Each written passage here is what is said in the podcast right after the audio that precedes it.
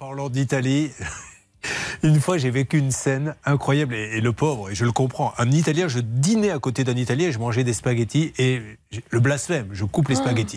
Et là, le monsieur me regardait, il s'énervait, mais il disait rien. Il était là, je voyais bien.